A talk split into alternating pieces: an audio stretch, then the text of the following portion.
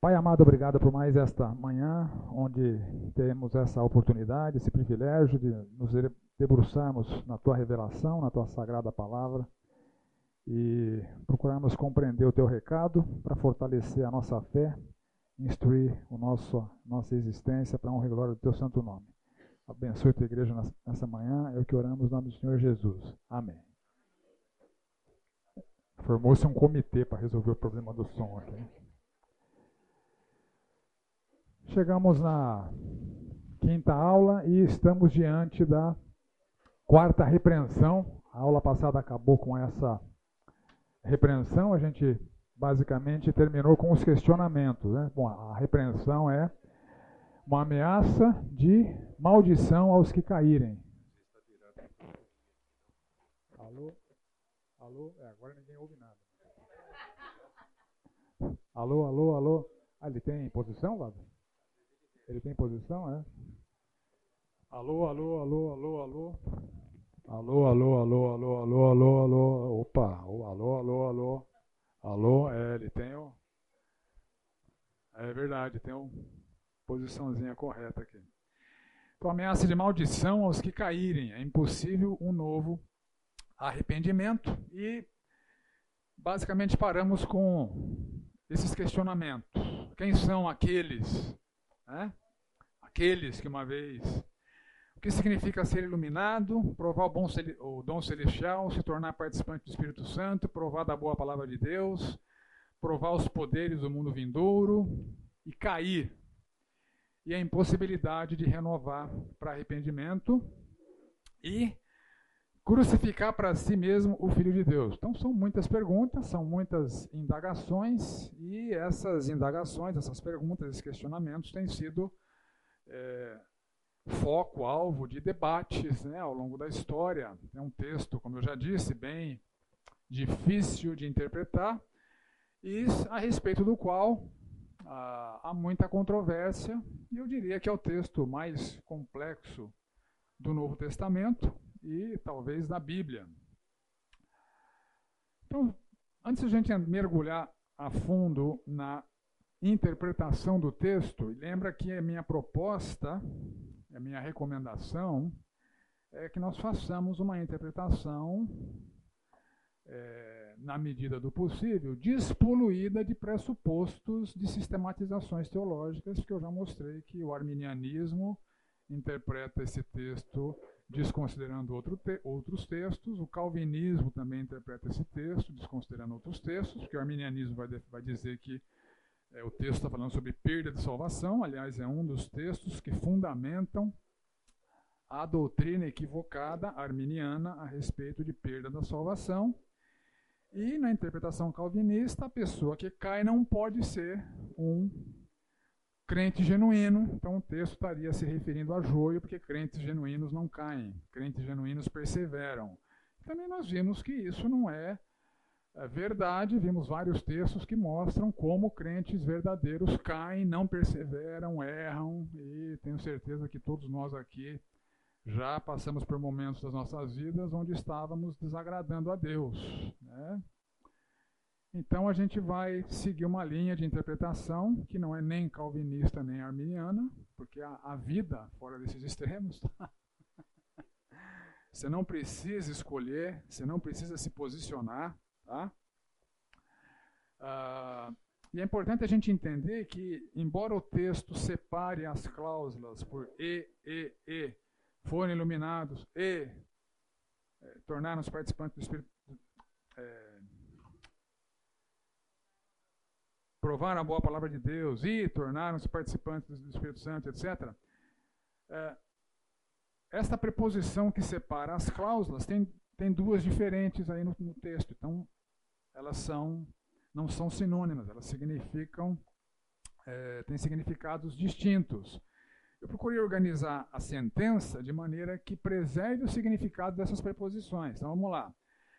É impossível, pois, que aqueles que uma vez foram iluminados, e não somente isso, mas também provaram um dom celestial, e também, então, note que há dois E's aí. O E em azulzinho significa não somente a cláusula anterior, mas também a, cláusula posterior. E tem um E, que está em vermelho aqui, que significa só E também. Tá?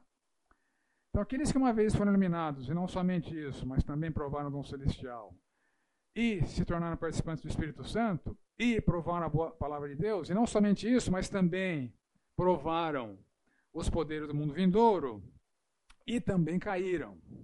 Então, a tradução adequada seria assim: é impossível, pois, que aqueles que uma vez tanto foram iluminados, quanto provaram o dom celestial, e também se tornaram participantes do Espírito Santo, e também tanto provaram a boa palavra de Deus, quanto os poderes do mundo vindouro, e também caíram. Tá? Só para a gente organizar o pensamento do autor, a revelação do Espírito Santo, a, a cláusula correta é, as cláusulas corretas devem ser agrupadas dessa maneira. Há quatro sentenças, separadas por o E que é a soma, né? enquanto duas delas elas são sentenças compostas. Tá? Só um detalhe linguístico, mas que é importante, porque quando a gente dizer, disser que eles provaram a boa palavra de Deus, eles também provaram os poderes do mundo vindouro. Embora o verbo não esteja próximo é, do, do mundo vindouro, a construção da sentença indica que o provar faz referência tanto à boa palavra de Deus quanto aos poderes do mundo vindouro. Tá bom? Então, estabelecendo esse fundamento, vamos às cláusulas. Aqueles. Quem são aqueles? Ah, segundo o dicionário Strongs, em todas as inflexões é um artigo definido. Então, não se trata de uma generalização. O autor está se referindo a um grupo definido de pessoas que provavelmente ele conhecia e a audiência conhecia. Aqueles que nós sabemos quem são, que caíram e que não dá para resgatar, né? Então, é, de, é desse grupo específico, não se trata de uma generalização teológica. A gente não pode afirmar todo aquele que cai não pode ser resgatado para arrependimento. Tá? Ah, então, o primeiro grande desafio de interpretação é: esses que caíram e que não podem ser restaurados, são crentes ou são descrentes? Uma primeira pergunta que precisa ser resolvida. Sendo eles descrentes, uh, o significado do texto é um, sendo eles crentes, o significado do texto é outro. Então vamos ver as sentenças. O que significa ser iluminado? Então vamos tentar entender a Bíblia com a própria Bíblia, né? não com pressupostos humanos de sistematização de teologia. É a voz passiva do verbo que significa produzir luz, brilhar, iluminar, clarear, fazer brilhar. Então, o autor já utiliza esta mesma palavra em Hebreus 10, 32. Então, o que significa lá em Hebreus 10, 32? Olha lá e veja. Lembrai-vos, porém, dos dias anteriores, em que, depois de iluminados, sustentaste grandes lutas e sofrimentos. A quem ele está se referindo aqui? Pessoas crentes, que por causa da sua fé experimentaram grandes lutas e sofrimentos. Então, com base na própria utilização da palavra pelo autor na sua obra, a gente pode dizer que ele no capítulo 6 usou a palavra igual ele usou no capítulo 10. Então está tá falando de gente que foi é, iluminada no sentido de ter sido convertido, ter sido libertado do império das trevas, né, trazendo outras, outros textos do Novo Testamento, Colossenses 1,3, ele nos libertou do império das trevas e transportou para o reino do Filho do seu amor. Isso é ser iluminado, ser resgatado do império das trevas, ser trazido para a luz. Ser trazido para a luz. E não, como a gente pensa no português, é uma lâmpada me ilumina. Né? Então fiquei claro, mas né, não tem nada a ver com a lâmpada. Não, não é isso. Eles foram libertados das trevas e trazidos para a luz. Isso significa ser iluminado, assim como foram iluminados é, no, no, no, verso 32 do capítulo 10. Depois que vocês foram iluminados, por causa da sua fé, vocês enfrentaram grandes lutas e sofrimentos. Então, ser iluminado é ser libertado das trevas. Ter sido libertado da escuridão imposta pelo poder do príncipe das trevas. Tem outros textos aí que depois vocês veem com calma. E o que significa provar o dom celestial? É, o, o, calvinista vai dizer, não, esse provar aí não é bem, ele só sentiu o gostinho, né? não, não, fez parte da vida dele, ele não, não, não desfrutou disso. É, literalmente significa isso mesmo, sentir o gosto, experimentar, tiveram acesso ao sabor. Agora, é a mesma palavra usada para Jesus Cristo no capítulo 2, verso 9. Vemos, todavia, aquele que, por um pouco, tendo sido feito menor que os anjos, Jesus, por causa do sofrimento da morte, foi coroado de glória e de honra, para que, pela graça de Deus, provasse a morte por todo homem. Ele só sentiu gostinho? É a mesma palavra. Então, no pensamento da obra, provar é viver aquilo, passar por aquela experiência. O Senhor Jesus passou pela morte. Aqueles que caíram provaram o dom celestial, eles receberam o dom celestial. Fazia parte da vida deles. E o dom celestial, no contexto aqui, é a dádiva da salvação. É a dádiva celestial da salvação, como outros textos do Novo Testamento sustentam esse conceito. Eles se tornaram participantes do Espírito Santo. Ah, eles, participantes, eles estavam lá, chovia um pouquinho neles, mas eles não eram convertidos de novo, está é, tá distorcendo a palavra, porque esta mesma, é, esse mesmo vocábulo é usado no capítulo 3, verso 1. Por isso, santos irmãos, que participais da vocação celestial. É crentes. São crentes, né? É crentes.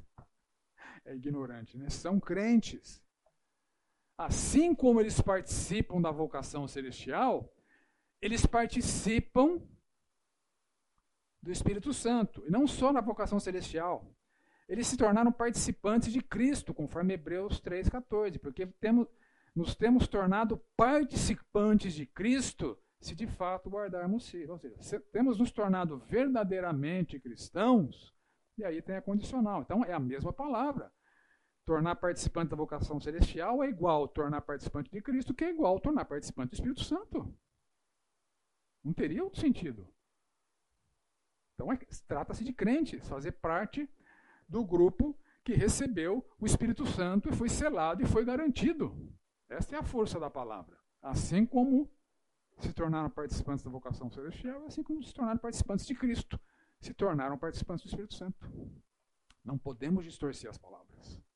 É isso que ela significa.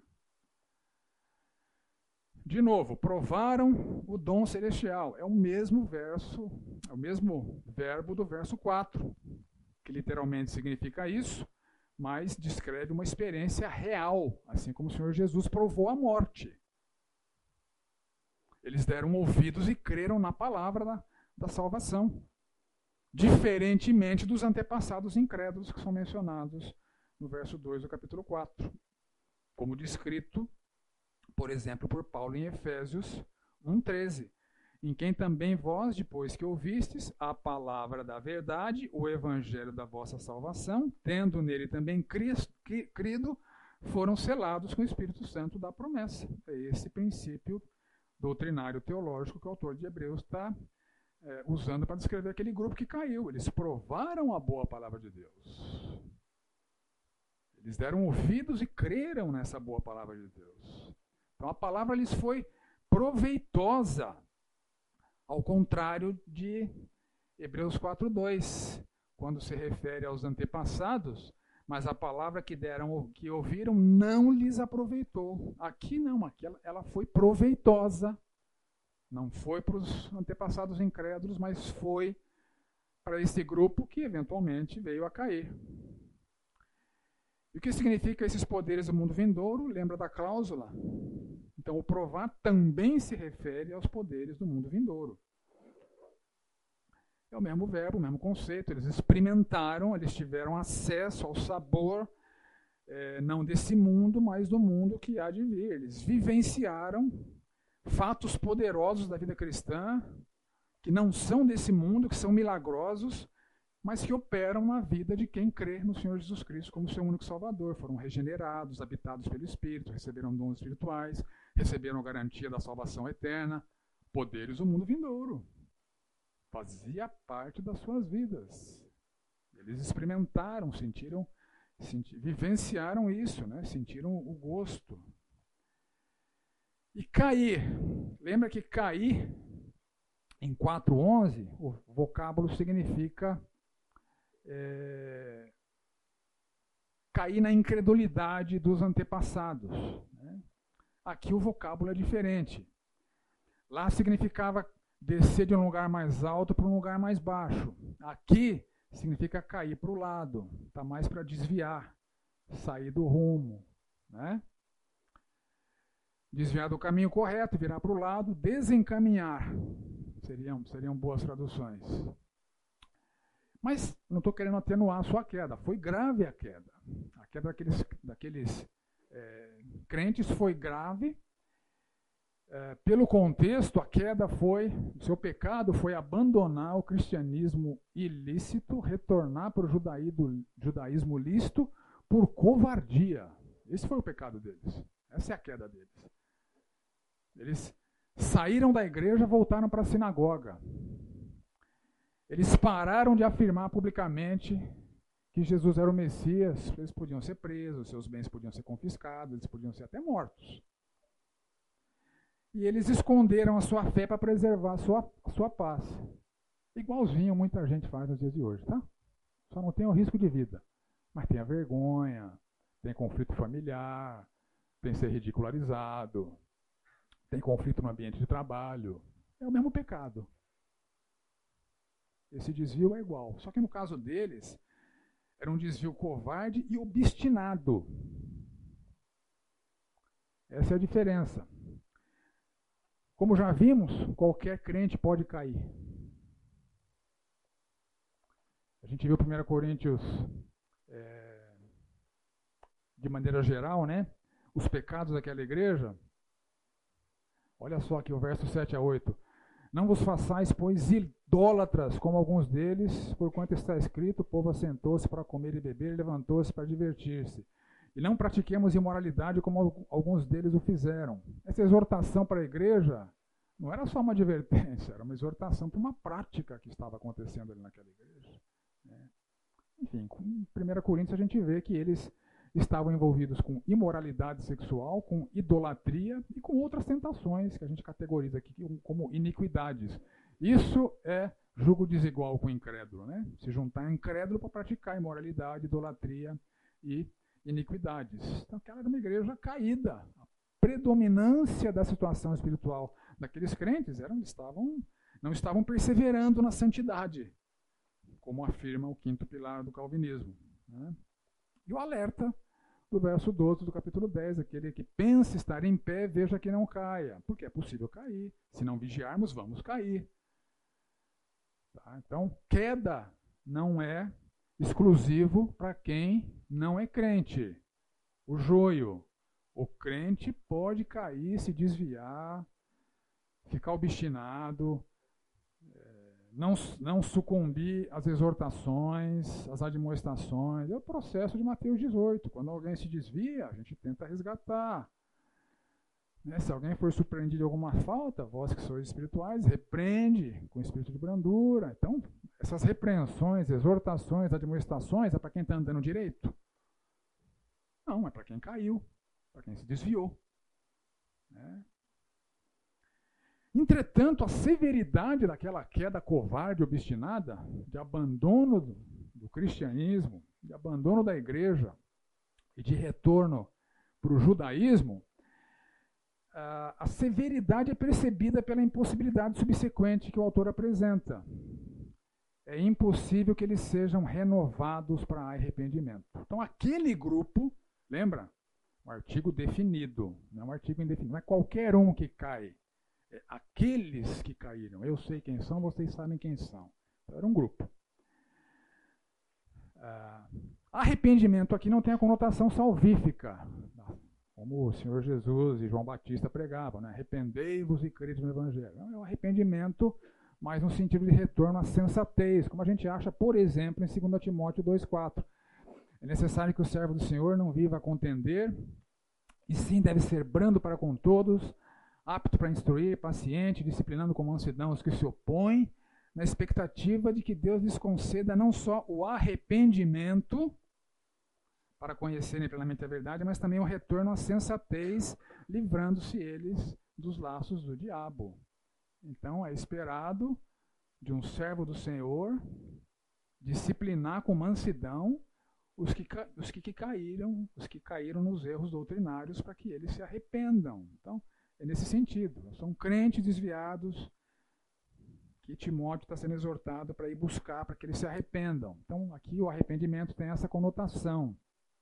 Mas no caso daquele grupo, é impossível, seria impossível que aqueles covardes e obstinados se arrependessem, porque ah, esse retrocesso, esse retrocesso era bem conhecido do Espírito Santo, que revelou através do autor, não, aqueles caras não tem mais jeito. Não adianta ir falar com eles, não adianta exortar. Os caras são covardes mesmo. E eles vão ficar na sinagoga e não vão voltar para a igreja. Então a ameaça de maldição é sobre aquele nível de covardia, desobediência obstinada tão grande que o Espírito Santo já sabia que eles não se arrependeriam.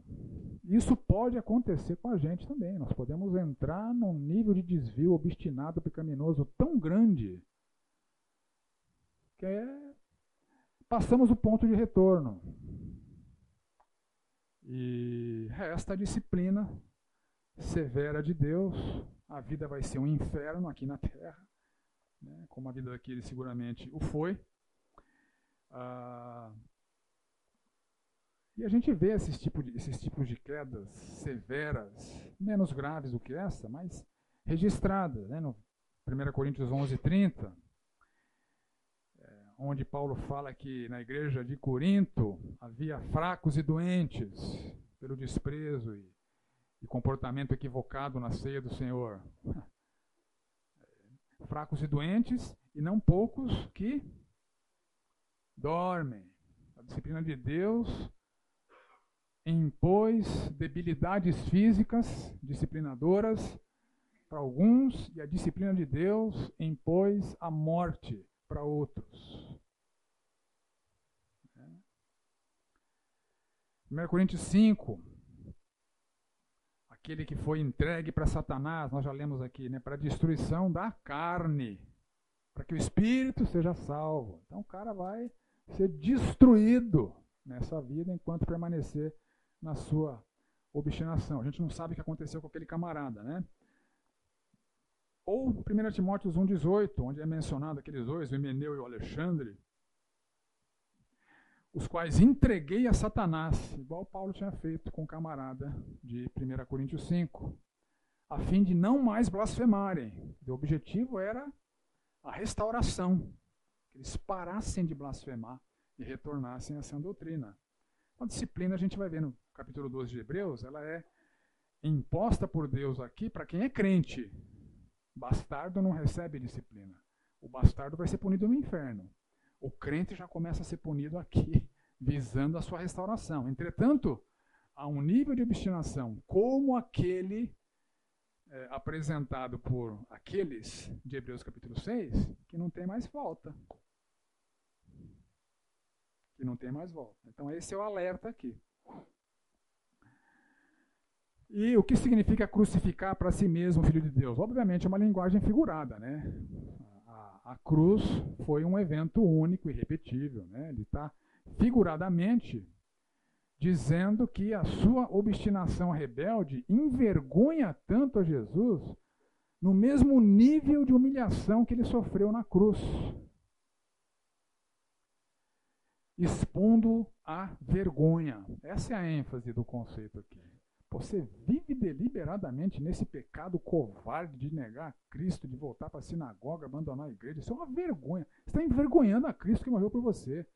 É como se estivesse expondo ele crucificado de novo. Oi?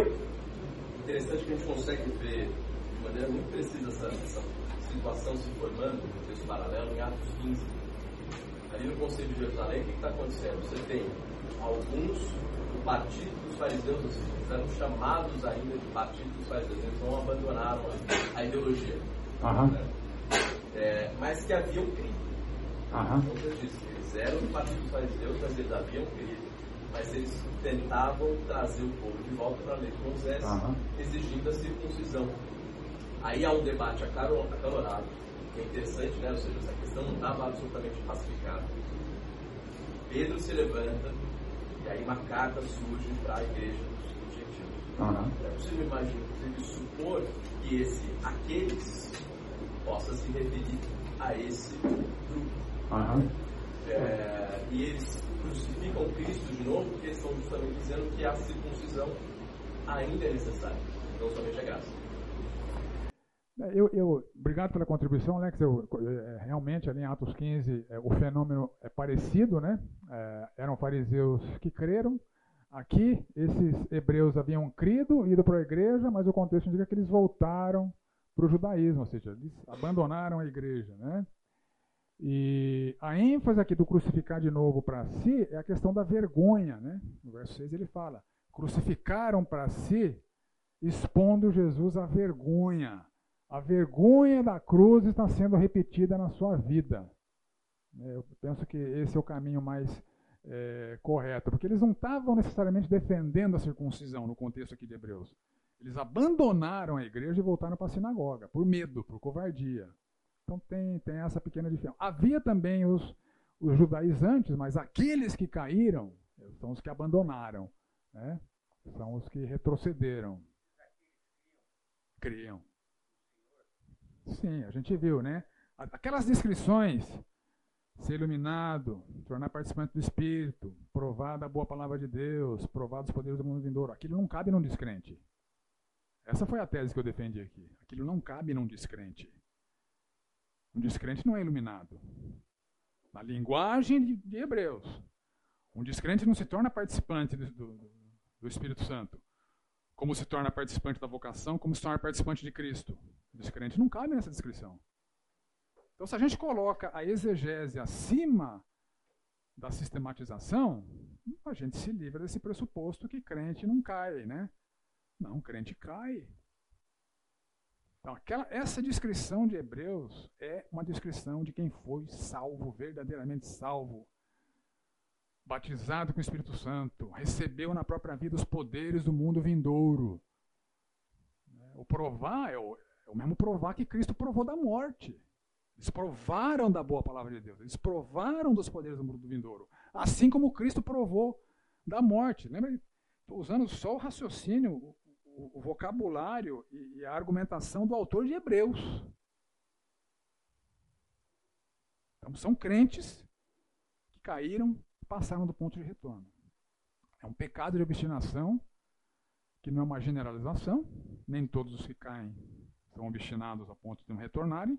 Mateus 18 implementa a disciplina justamente para trazer de volta, mas eventualmente a pessoa é expulsa da igreja, que é o último passo disciplinar de Mateus 18, e não volta mais. Então é, é essa similaridade com a realidade que é, para mim está tá clara no texto. Né? Fala, meu irmão. Esse retorno é retorno para o reino aqui na terra, para a igreja ou retorno para ser salvo? Não, não, não, não. Eles são salvos. Eles são salvos. Que o Senhor Jesus nos, nos lembra, eu já li esses textos, João 6 e João 10, são os dois únicos textos que eu usei, porque são textos diretamente da boca do Senhor Jesus Cristo, nos falam com todas as letras que uma vez ovelha, sempre ovelha. Uma vez na mão do Pai está garantido pelo Pai. Salvação é garantida por Jesus. A comunhão com a igreja depende do nosso comportamento aqui nesse mundo. Então, Mateus 18 visa restabelecer a comunhão com a igreja. Mas os três passos comunicam o seguinte: se nós não podemos afirmar com certeza que esse cara é crente, a gente não sabe se ele é joio se ele é trigo desviado, considera ele como gentil e publicano. Até que ele se arrependa. Se ele retornar para a igreja, glória a Deus, retornou para a igreja, retornou para a comunhão. Mas o pré-requisito é abandonar o pecado, né? O pré-requisito é abandonar o pecado. A restauração da comunhão com a igreja, da comunhão com Deus, porque o que ligardes na terra terá sido desligado do céu, o que desligardes na terra terá sido desligado do céu, essa é a autoridade que a igreja tem. Isso está no conteúdo de Mateus 16 e Mateus 18. Quando a igreja desliga alguém da igreja, essa pessoa está automaticamente desligada da comunhão com Deus. Quando alguém liga, quando a igreja liga alguém de volta com a igreja, essa pessoa está novamente restaurada para a comunhão com Deus. Essa é a autoridade da igreja, meu caro, né? meus caros. Nossa autoridade, a nossa responsabilidade com a santidade uns dos outros. Nós recebemos essa outorga divina de disciplinar até o ponto de considerar gentil e publicano, até que a pessoa se arrependa ou fique entregue a Satanás para a destruição da carne. Mas o espírito vai ser salvo é, no dia do juízo. Tá claro, gente?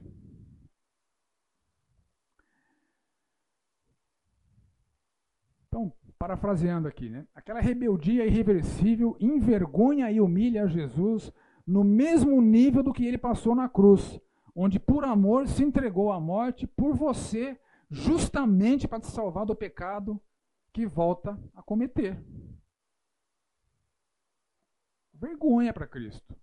Como se ele tivesse lá semi-nu ou nu, todo machucado, todo cuspido, exposto como um espetáculo vergonhoso você tá, você, ao se rebelar obstinadamente contra Jesus Cristo, é uma vergonha para ele. Comparável ao que ele passou na cruz. Pô, é sério, né, gente? Não é pouca coisa. A severidade aqui da, da repreensão é muito séria. Né? Mas, infelizmente, trata-se de crentes. Não é uma generalização, mas é uma possibilidade. Uma rebeldia tão grande, uma obstinação tão grande, que a gente passa do ponto de retorno. O Espírito fala, você não tem mais jeito.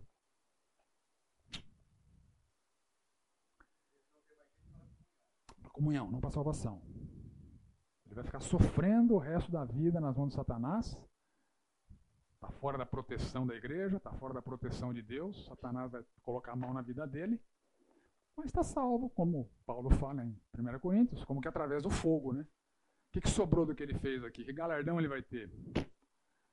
Zero prejuízo. Né? Ele vai ter perdas espirituais na eternidade. Mas vai estar tá, tá salvo porque não depende dele, depende de Cristo. Né? Claro, gente? Eu só gosto de fazer uma analogia. Quando a pessoa fala da perda da salvação, eu falo que o nome foi escrito no livro da vida, é escrito com o sangue de Jesus, e não a lápis, né? Não tem, bo não tem borracha, né? Então, obrigado, toda pessoa justifica o uso disso. Isso, legal, obrigado. Boa analogia, né? Uma vez escrito no livro da vida, está lá, né? Fala, meu irmão. A igreja, no sentido de instituição, tipo, o corpo? De Cristo, né? O corpo de Cristo. A igreja institucional não tem. A igreja institucional pode nem ser igreja, né? Tá cheio de templos cheios aí, chama-se igreja, para lá, para lá, para lá, só que o templo está cheio sem esvaziar o inferno, né? Quer dizer, não é igreja. Tá? não é igreja. É um amontoado de gente lá que se diz cristã, mas não é igreja, porque não crê no evangelho verdadeiro. Né? A igreja é corpo de Cristo. A igreja local representa localmente o corpo universal de Cristo. Então, esta igreja, nós temos essa é, é, função de preservação da santidade mútua e a utilização do que o Senhor Jesus prescreveu em Mateus 18, sempre visando restaurar a comunhão através do abandono do pecado do arrependimento, mas podendo chegar no terceiro passo de considerar gentil e publicano, como infelizmente já aconteceu algumas vezes nesta igreja local. Os mais antigos podem se lembrar de alguns eventos aí, né? Fala, querido. Você faz alguma distinção entre a natureza dos pecados que estão em jogo aí?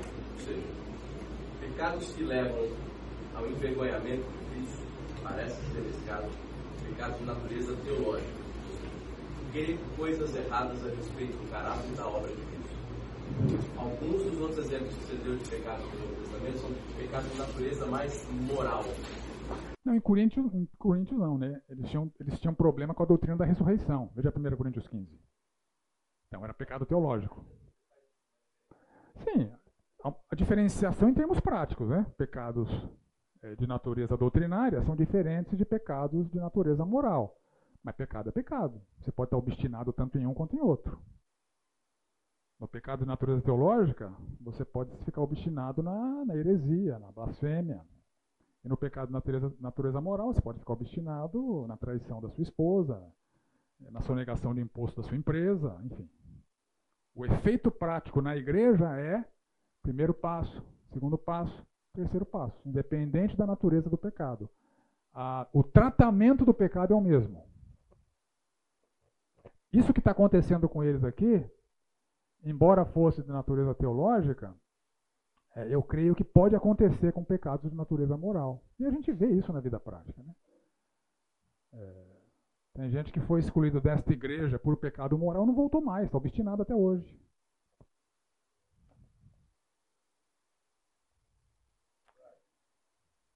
Alguém me chama? Oi.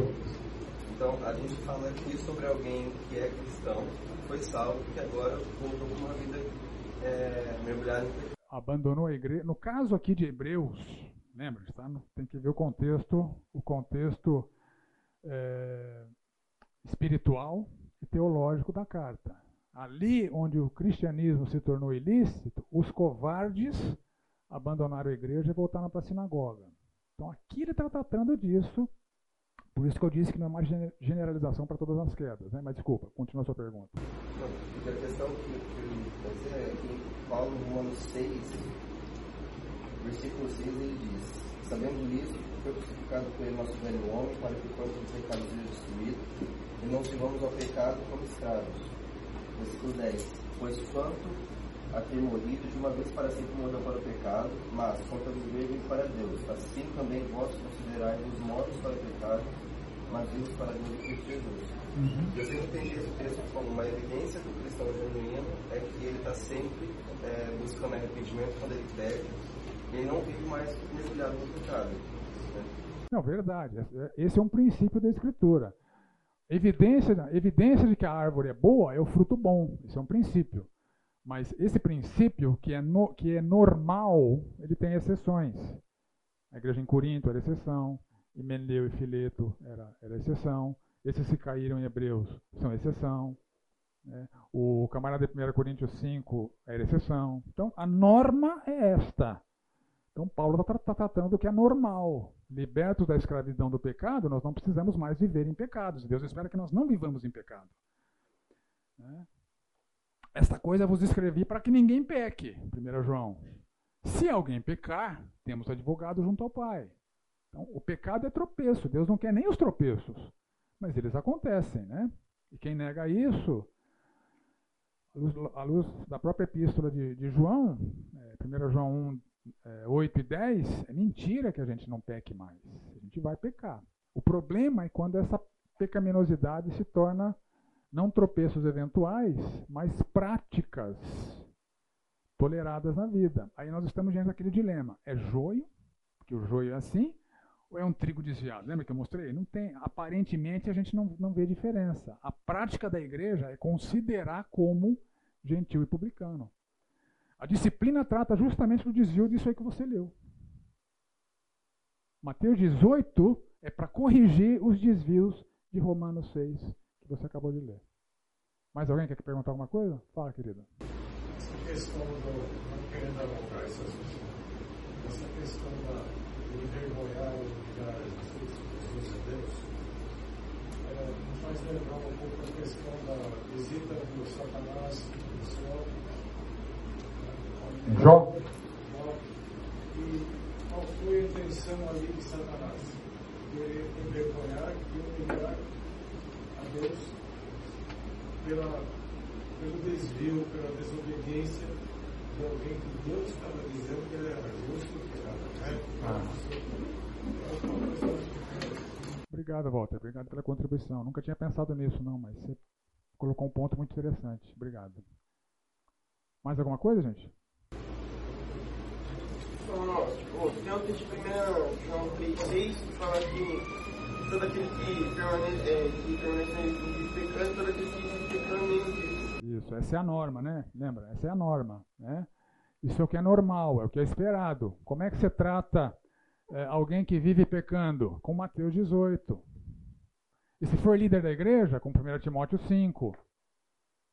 Não tem primeiro e segundo passo, já expõe o pecado do líder para a igreja.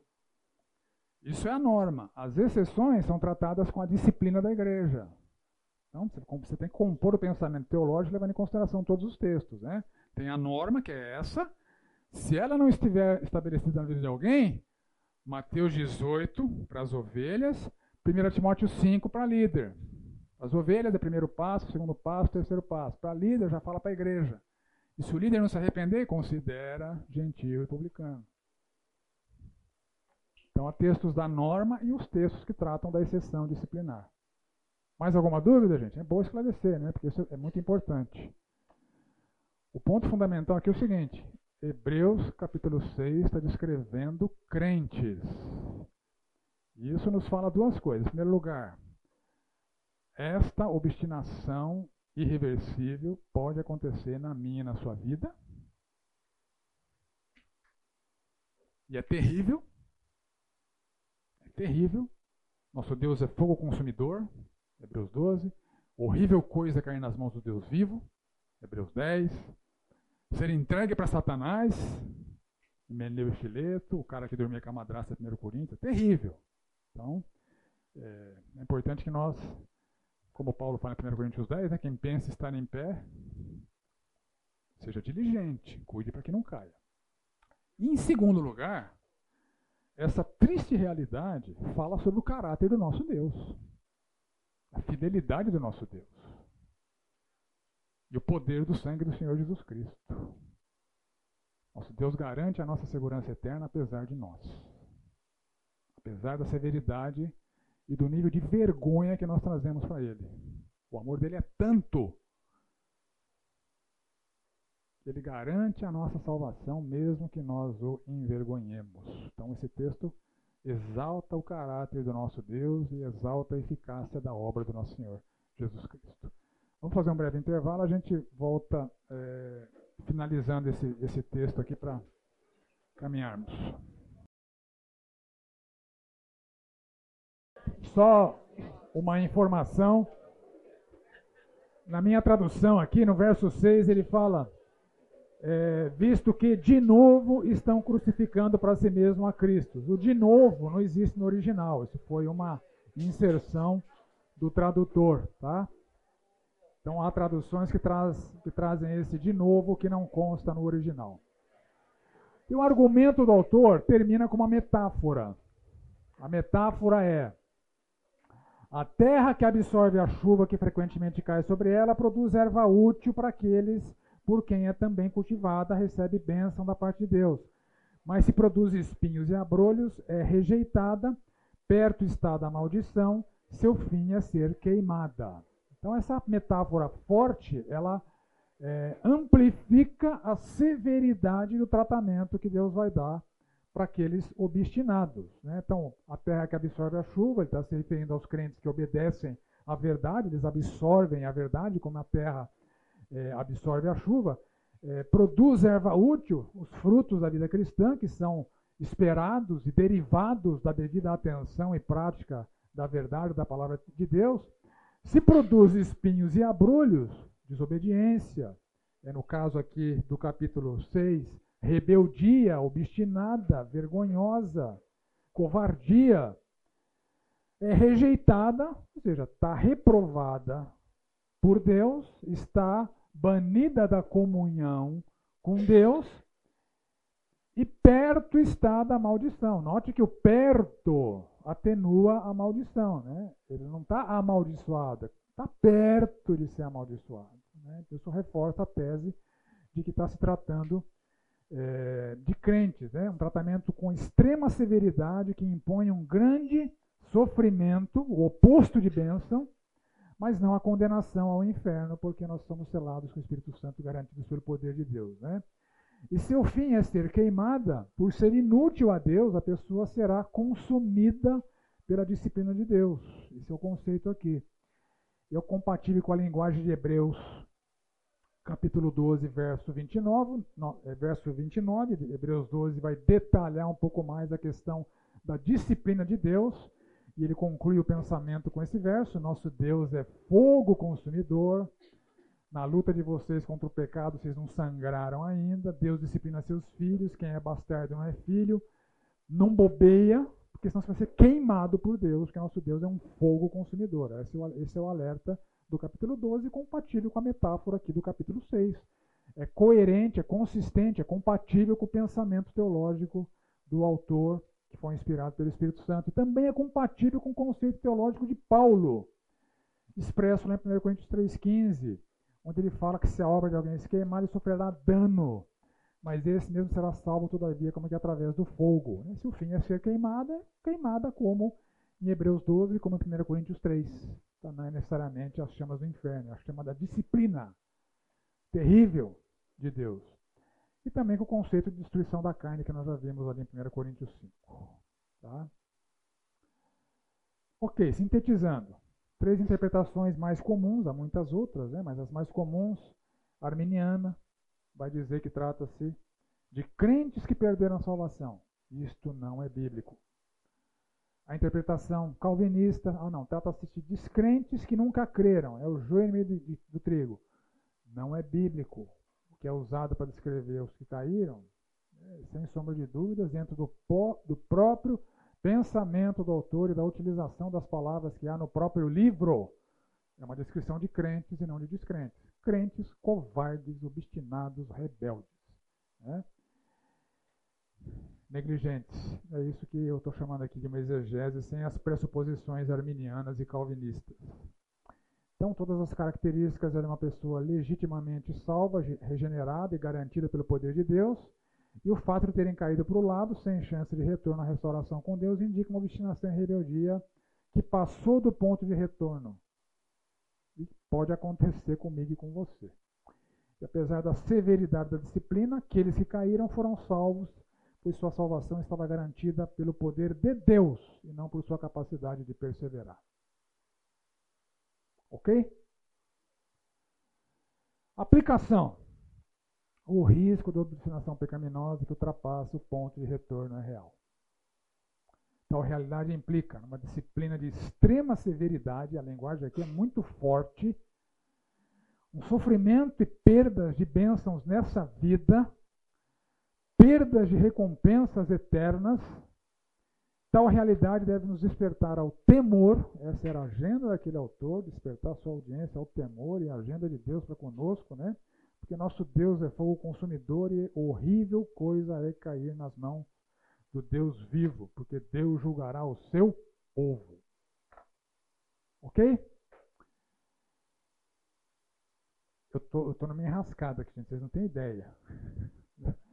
Tanto conteúdo para passar, mas foi bom foi bom a gente concentrar no que é o, uh, o texto de maior dificuldade da carta. Né? Espero que vocês tenham compreendido a exegese feita a partir do pensamento teológico do autor e, da harmonização com o recado da carta e com uh, a realidade daquela igreja. Chegamos à nona recomendação. Um estímulo à manutenção da diligência no serviço e amor e alerta. Diligência no serviço e amor e alerta contra a negligência a estas virtudes. Então, ele começou a falar do sacerdócio de Cristo, interrompeu. Vocês são moleques, vocês são tardios em ouvir, vocês são preguiçosos, tem coisa elevadíssima para apresentar para vocês, vocês estão ruins, precisa melhorar. Tem gente pior, tem os que caíram. Agora ele está retornando da onde ele parou lá. Né? É, Quanto a vós outros, ou seja, vocês não são aqueles. Né? Vocês que ainda estão na igreja, não voltaram para a sinagoga, não pararam de afirmar que Jesus Cristo é o Messias, embora estagnados, né, que já levaram uma chapuletada no capítulo 5, ainda não passaram desse ponto sem retorno. O alerta é justamente esse: não passem. Vocês não vão querer passar, não vai ser agradável. Nós estamos persuadidos de coisas melhores pertencentes à salvação ou à normalidade da vida de quem é salvo. Estamos convencidos que vocês podem caminhar para desfrutar da plenitude prática da salvação, ainda que os tenhamos alertado com tanta dureza. É isso que ele está dizendo aqui. Né? É... Verso 10: O justo de Deus se lembra dos seus frutos do passado e do presente, serviço e amor. Porque Deus não é injusto para ficar esquecido do vosso trabalho e do vosso amor que evidenciastes para com o seu nome, pois servistes e ainda servis aos santos. Então, olha, Deus está vendo que vocês são fiéis, o seu serviço é visível para Deus. Não incorram nem no erro dos antepassados, nem no erro daqueles. Continuem assim até o fim, com a mesma diligência, com o mesmo zelo, ou seja, empenho no serviço a Deus, no serviço à igreja, é, em plena certeza de esperança, ao continuarem frutificando, a certeza da sua salvação vai se fortalecer, o caminhar com Deus. E eu fiz regime. O caminhar com Deus fortalece a nossa, a nossa fé. Imagina se eu tivesse feito, né? destruído tudo aqui. Perdi 200 gramas.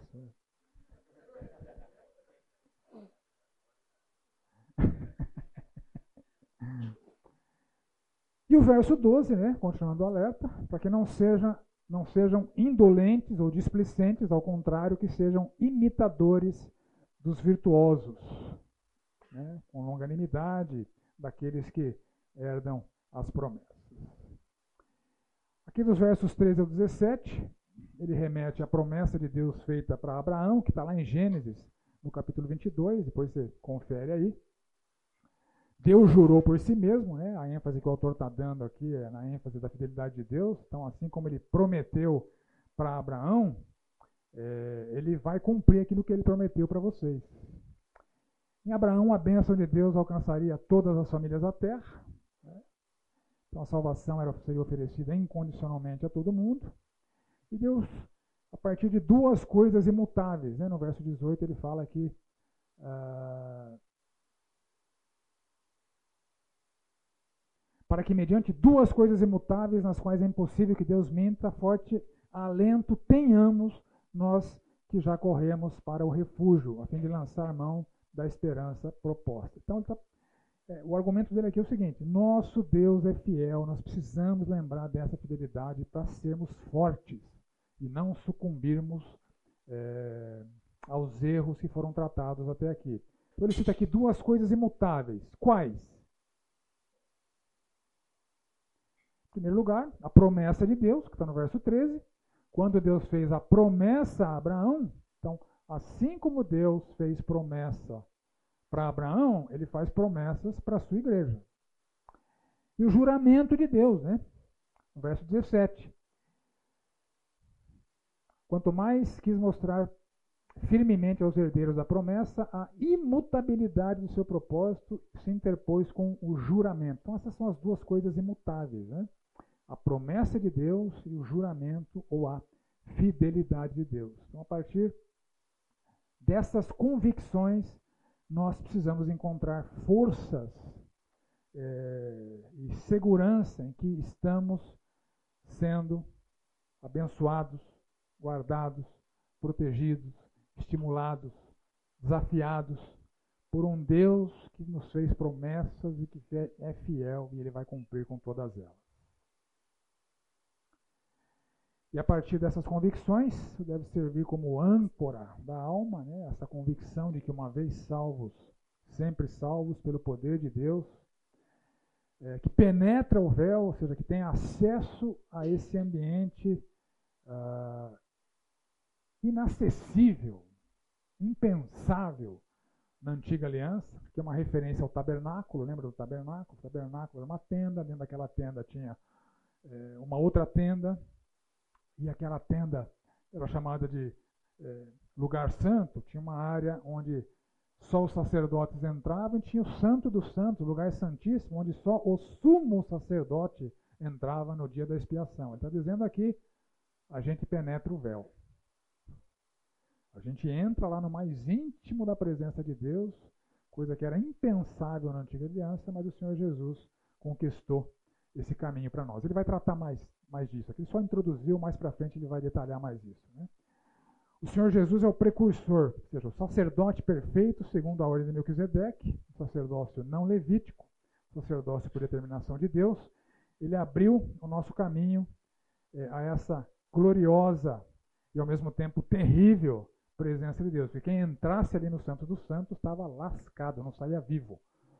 E aqui a tese do autor é o seguinte: pode entrar, porque o seu pecado foi encoberto definitivamente pelo Senhor Jesus Cristo.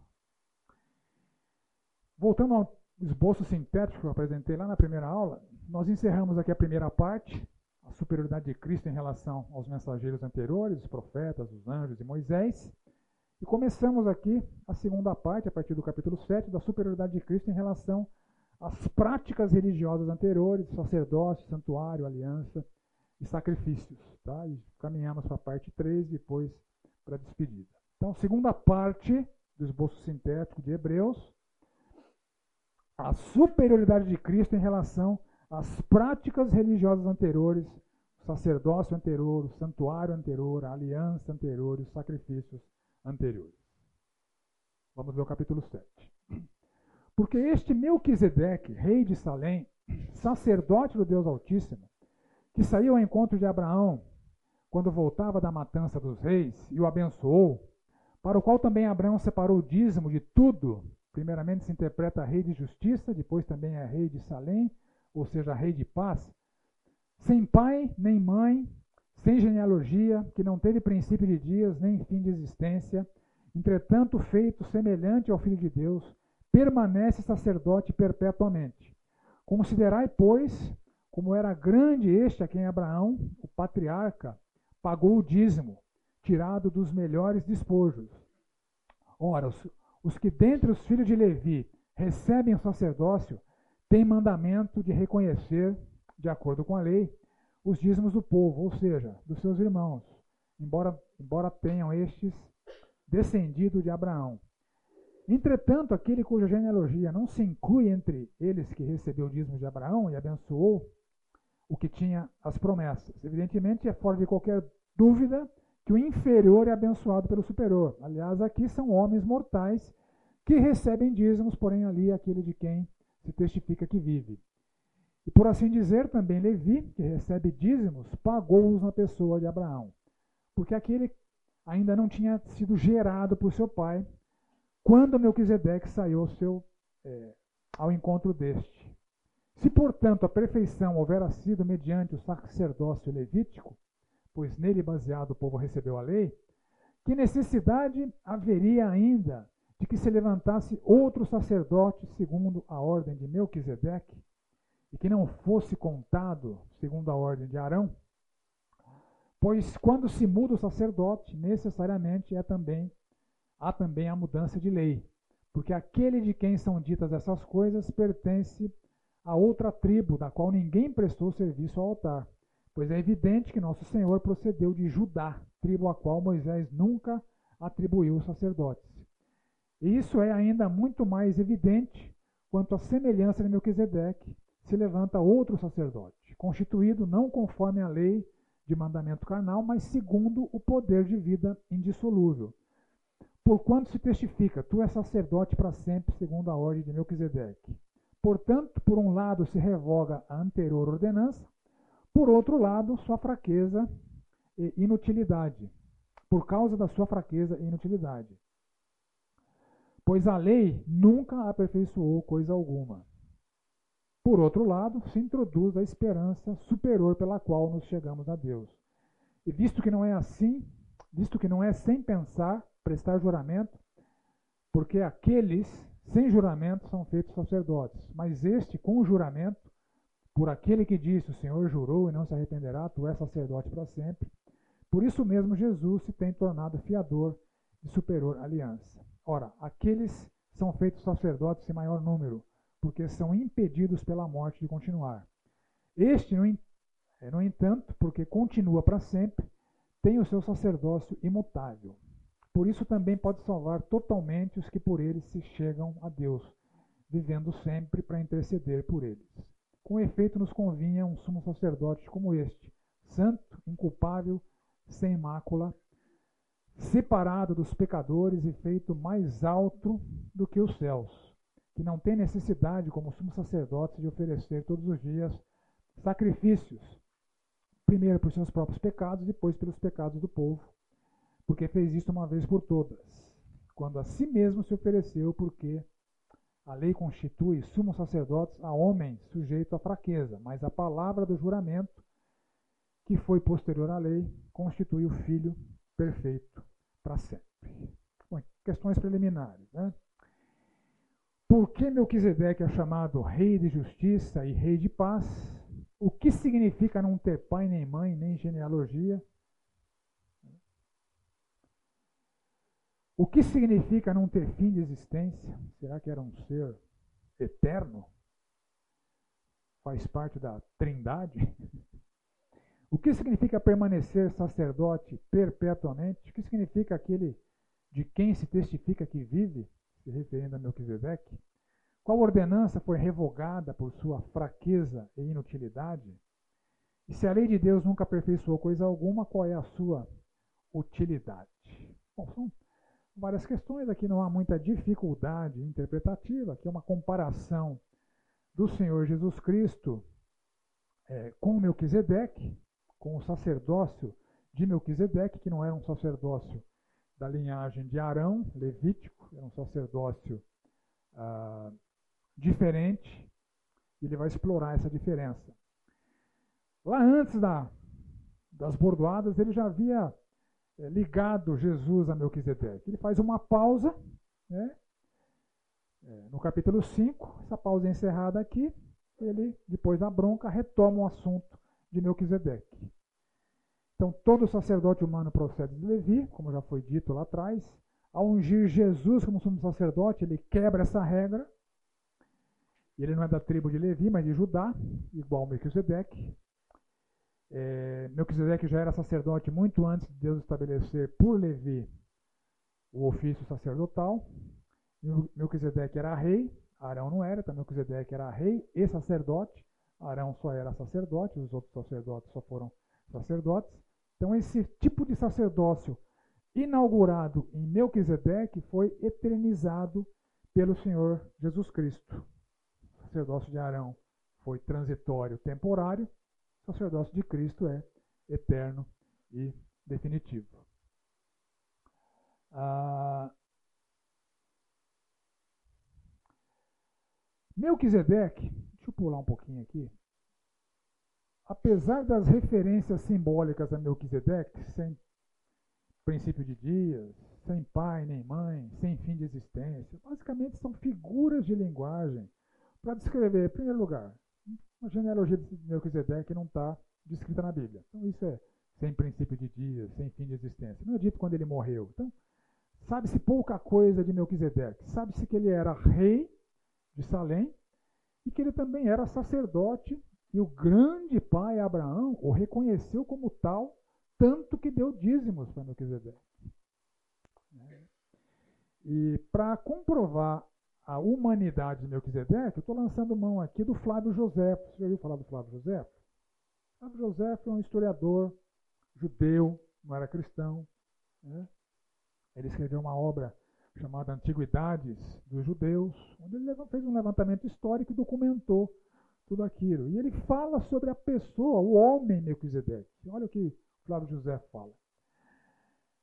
Então Abraão, depois de salvar os sodomitas cativos que haviam sido levados pelos assírios, incluindo Ló, seu parente, retornou para casa em paz. O rei de Sodoma o encontrou em um lugar chamado Vale do Rei, onde Melquisedeque, rei da cidade de Salém, o recebeu. Esse nome significa rei justo. E ele era assim, sem disputa, tanto que por isso se tornou sacerdote de Deus. Mais tarde, Salém foi chamada de Jerusalém. Melquisedeque então hospedou Abrão e seu exército, eh, generosamente fornecendo-lhe abundância de mantimentos. Durante o banquete, Melquisedeque começou a louvar a Abraão e abençoar a Deus por submeter seus inimigos a ele. Quando Abraão lhe ofereceu o dízimo de sua parte do despojo, ele aceitou o presente. No entanto, o rei de Sodoma pediu a Abraão que ficasse com todo o despojo, mas pediu que os homens que Abraão havia salvado dos assírios lhe fossem devolvidos, porque pertenciam a ele. Mas Abraão se recusou a fazê-lo e não fez nenhum outro proveito do despojo além do que seus servos haviam comido, insistindo em dar uma parte aos seus amigos que o ajudaram na batalha. Os primeiros deles foram chamados, blá, blá, blá e assim vai. Então, é, Flávio Josefo basicamente está contando com um pouco mais de detalhes aquilo que está registrado em Gênesis 14. Ou seja, Melquisedeque era um homem, rei de uma cidade chamada Salém. Naquela época, os reis não eram como a gente enxerga um rei hoje, né? o regente, o soberano de um grande império. O prefeito da cidade era o rei. Né? Então, Melquisedeque era o prefeito ali de Salém, ele era o rei de Salém, assim como é, havia o rei ali né, de Sodoma e Gomorra, né, como os, os quatro reis que invadiram ali, levaram é, os despojos de, de, guerra, né, chefiados ali pelo Querdolaomer. Né. Mas, enfim, historicamente, o, o Melquisedeque está registrado ali como um ser humano. Né.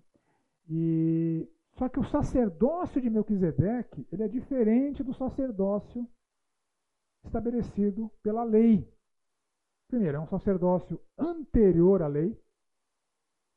É dito que Levi nem era nascido quando Melquisedeque já era sacerdócio. Então, na pessoa de Abraão, o texto fala, né, Levi pagou os dízimos. Né?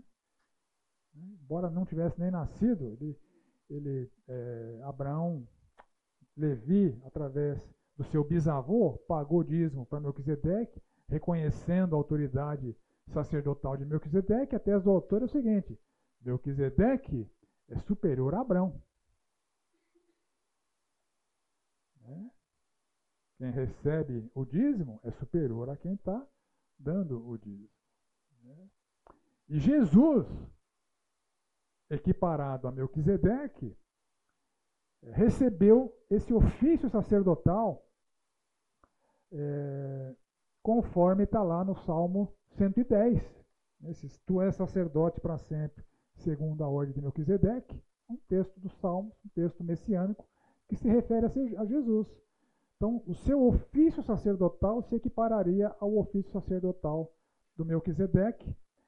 E como o ofício sacerdotal levítico, pela, pela ordem de Arão, foi estabelecido pela lei, o ofício sacerdotal do Senhor Jesus Cristo, que foi inaugurado em Melquisedeque, revoga essa lei nem da tribo de Levi ele era. Se estivesse nesse mundo, ele nem sacerdote seria.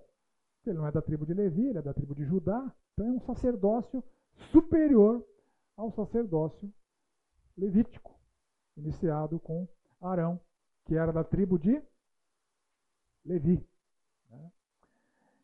Essa é a grande tese do texto. Ah,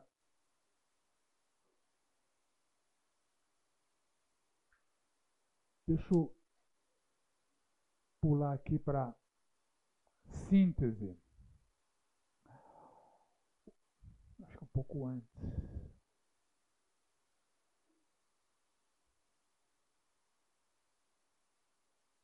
Não,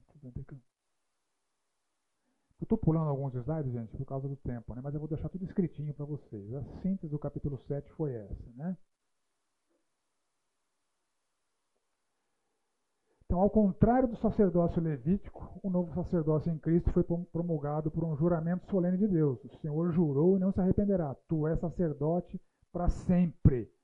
Né? Salmo 110, é, verso 4. Segundo a ordem de Melquisedeque. Sacerdócio não levítico. O sacerdócio segundo foi estabelecido Melquisedeque. E esse sacerdócio foi estabelecido como uma solenidade do juramento solene de Deus. Cristo é o fiador. E uh, o sacerdócio humano, como é interrompido pela morte, demandava muitos sacerdócios, sacerdotes. O sacerdócio de Jesus é único, imutável e eterno. Os sacerdotes eram sucedidos por outros sacerdotes porque morriam. Jesus Cristo, o eterno, é o sacerdote eterno. Então, o texto chama Jesus de mega sumo sacerdote, exaltando essa superioridade sacerdotal do Senhor Jesus Cristo. Eterno, perfeito e, além de sacerdote, ele é também um sacrifício. Ele cumpre esses dois papéis. Ele é tanto o sacerdote que oferece, como o sacrifício que é oferecido. Único, perfeito, com validade eterna. Então, assim, o juramento de Deus do Salmo 110, outorgou ao Filho a perfeição sacerdotal e sacrificial por toda a eternidade. Ok? Ah, acho que a síntese do capítulo 7 é essa, não tem muita dificuldade. Alguém tem alguma questão, alguma coisa que não ficou clara? O texto não tem maior dificuldade. Finalmente, um texto onde não tem maiores dificuldades. Oi. O interessante é que no capítulo 5, quando ele fala do sacerdócio, ele fala, o autor, né, que o sacerdote tinha que fazer sacrifício também. Também por ele. Os pecados. E aí, quando ele volta esse tema no 7, aí isso some, então ele cumpre a lei, foi da função do Salmo da Bíblia, falou, e não precisa fazer um sacrifício por si próprio, porque ele, ele é perfeito, né? E o sacrifício perfeito é, não foi por ele, foi por nós, e é um sacrifício único e definitivo. Né? Não tem necessidade de ser repetido. Obrigado, Leo. Então vamos para o capítulo 8. Ora, o essencial das coisas que temos dito é que possuímos tal sumo sacerdote que se assentou à destra do trono da majestade nos céus, como ministro do santuário e do verdadeiro tabernáculo que o Senhor erigiu e não o homem. Pois todo sumo sacerdote é constituído para oferecer tanto dons como sacrifícios, por isso era necessário que também este sumo sacerdote tivesse o que oferecer. Ora, se ele estivesse na terra, nem mesmo sacerdote seria, visto existirem aqueles que oferecem os dons segundo a lei, os quais ministram em figura e sombra das coisas celestes, assim como foi Moisés divinamente instruído quando estava para construir o tabernáculo. Pois diz ele: Vê que faças todas as coisas de acordo com o modelo que te foi mostrado no monte. Agora, com efeito, obteve Jesus ministério tanto mais excelente, quanto é ele também mediador de superior aliança, instituída com base em superiores promessas.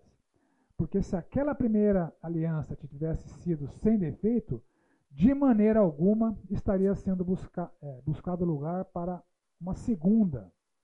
E de fato, repreendendo-os, diz: Eis aí vem dias, diz o Senhor, e firmarei nova aliança com a casa de Israel e com a casa de Judá não segundo a aliança que fiz com seus pais no dia em que os tomei pela mão, para os conduzir até fora da terra do Egito, pois eles não continuaram na minha aliança e eu não atentei para eles, diz o Senhor. Porque esta é a aliança que firmarei com a casa de Israel depois daqueles dias, diz o Senhor. Na sua mente imprimirei as minhas leis e também sobre o seu coração as inscreverei. E eu serei o seu Deus e eles serão o meu povo.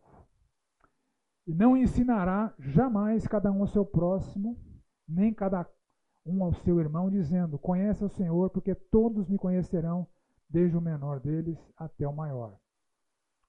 Pois para com as suas iniquidades usarei de misericórdia, e dos seus pecados jamais me lembrarei. Quando ele diz nova, torna antiquada a primeira. Ora, aquilo que se torna antiquado e envelhecido está prestes a desaparecer. Aqui no capítulo 8 também temos algumas questões preliminares, né? como era o tabernáculo mosaico, o que significa que eles não continuaram na minha aliança, eu não atentei para eles. Qual é essa nova aliança com a casa de Israel e com a casa de Judá? Onde é que isso está descrito? O que significa na sua mente, imprimirei as minhas leis, no seu coração as inscreverei. E o que significa não ensinará jamais cada um ao seu próximo, porque todos me conhecerão desde o menor até o maior. Na apostila, gente, eu vou deixar para vocês algumas imagens que foram construídas a partir das descrições que constam lá em Êxodo sobre a construção do tabernáculo. É muito interessante porque você ler o texto e olhar para a imagem, você percebe que o artista que capturou os detalhes é, do texto, essa impressão de, de, é, de, de, de, anjos aqui na, nessa, nessa cobertura, ah, como é que ficou lá o, o lugar santíssimo, né? Essa é a descrição que está lá em, em, em Êxodo. Como é que a estrutura do lugar santíssimo foi feita. É muito legal esse negócio aqui. Eu vou deixar para vocês. Infelizmente a gente não vai ter tempo de é, detalhar tudo isso. Fiquei como lição de casa, né, como aprendizado, como deveria ser uh, o altar ali dentro do Santo dos Santos, né, o propiciatório sobre a arca, é, como deveria ser o altar do incenso, que ficava ali na porta do propiciatório, antes do véu, e os outros, os outros é, elementos que constavam ali, né, como a mesa dos, dos pães da proposição, como o candelabro, enfim, um detalhamento muito legal de como é que era essa, essa estrutura do tabernáculo que o autor está citando aqui Lembra que ele não faz citações ao templo, ele só cita o tabernáculo. Né? Nós vimos isso na, na primeira aula. Né? Bom, a tese aqui é que Jesus tem proposto, estabelecido uma nova aliança que sucateia a aliança anterior. Então, esse sucateamento da aliança anterior significa que era proibido permanecer nela. Por isso o pecado do retrocesso. Então, acabou sacerdócio levítico acabou. A antiga aliança acabou. Assim como foi prometido lá no Salmo 110, há uma nova aliança através de um novo rei, sacerdote, sacrifício, que é o Senhor Jesus Cristo. E ele ministra, obviamente, num, num tabernáculo celestial é, e não um tabernáculo humano, como na antiga aliança. O sumo sacerdote humano e as suas ofertas ineficazes é novamente contrastado com esse mega sumo sacerdote, Jesus Cristo, que se ofereceu como oferta perfeita, como já havia sido dito ali no capítulo 7. Né? Então, nessa economia, economia da velha aliança, Jesus nem seria sacerdote, porque ele não seria da tribo de Levi, e sim da tribo de Judá. Os sacerdotes humanos ofertam segundo a lei mosaica, e o tabernáculo terreno, é, que, embora tivessem sido estipulados por Deus no Sinai, eram sombra de uma realidade conquistada por Jesus em Sião. Um contraste entre o Sinai, o Monte Sinai, e o Monte Sião, que é Jerusalém. Né?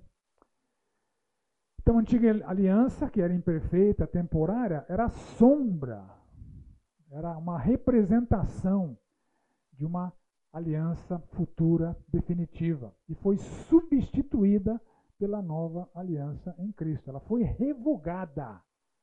Verso 13 deixa isso muito claro. Ela não era mais vigente, ela se tornou antiquada. É proibido permanecer nela. E aqui em 8, de 8 a 12, o autor faz uma longa referência a Jeremias, capítulo 31 a 34. E essa referência diz que na antiga aliança tudo era exterior, ritualístico, aparente, não havia regeneração do velho homem, transformação do coração. E na nova aliança, essas impossibilidades serão é, todas corrigidas. O povo em geral, ao longo da história, se extraviou, tanto na imoralidade quanto na idolatria, despertando continuamente a ira de Deus. E o verso 8 faz referência ao texto ali de Jeremias, que está é, falando da nova aliança com a casa de Israel, com a casa de Judá, que era ah, de onde os destinatários da carta é, estavam ligados. Né? Ah, e aqui nós vemos de novo uma diferença entre Hebreus e Jeremias nas nossas Bíblias. Em Hebreus, o verso 9 fala o seguinte: Eles não continuaram na minha aliança, eu não atentei para eles, diz o Senhor. Você vai ler lá Jeremias 31. Eles anularam a minha aliança não obstante eu os haver desposado, ou me tornado marido deles. Então, uma diferença gritante, eu diria, né, entre Hebreus e Jeremias. Mas lembra, Jeremias, nas nossas Bíblias, foi traduzido para o português a partir do. Lembra? Texto ma, massorético. Né? Texto massorético, um texto posterior. O texto hebraico vocalizado, que foi produzido entre o ano 500 e o ano 900, cuja cópia mais antiga que existe, o Códice de Leningrado, data do ano de 900, depois de Cristo. A Septuaginta é bem anterior. Né? Ela foi traduzida é, em 280 até 240, levou um período grande, né? antes de Cristo, 285 a 246 antes de Cristo. E o texto que foi base para a tradução da Septuaginta não foi o texto massorético que é base para nossas traduções. Né? Então, essa, só encerrar com essa curiosidade aqui, não é uma aula de hebraico, né? nem estaria capacitado para dá-la, mas o, a palavra que dá origem à nossa é, tradução, né, desposar, comparado com a palavra da Septuaginta, rejeitar, a diferença entre elas, estou sem meu pointer aqui, olha só, é a primeira letrinha aqui, ó. Então isso explica ah, o que aconteceu. Ou o texto massorético, ao longo do tempo, essa primeira letrinha foi trocada por essa, ou o cara que traduziu a Septuaginta, quando leu, entendeu essa palavra e traduziu ela para o grego e não essa palavra aqui. Então, essa é a explicação da diferença aqui entre Hebreus e Jeremias. Tá bom? Fica aí como. É, é. Basicamente duas letrinhas que mudam o sentido da palavra. Vai de rejeitar para desposar. Né? Uma pequena diferença. A semana que vem a gente retoma a partir daqui. Não dá para começar um novo assunto, mas fica aí a. Vamos orar. Fica aí a curiosidade textual para explicar a diferença entre Hebreus e Jeremias. Senhor amado, obrigado por esse dia, por esta manhã de estudo. Obrigado pela possibilidade de é, passarmos por esse texto que algumas vezes é tão árido, mas que traz tanta preciosidade para o fortalecimento da nossa fé, para o despertamento do nosso temor, para a manutenção da nossa santidade. Que o Senhor opere continuamente em nossas vidas para a honra e glória do teu santo nome. É nossa oração no nome do Senhor Jesus. Amém.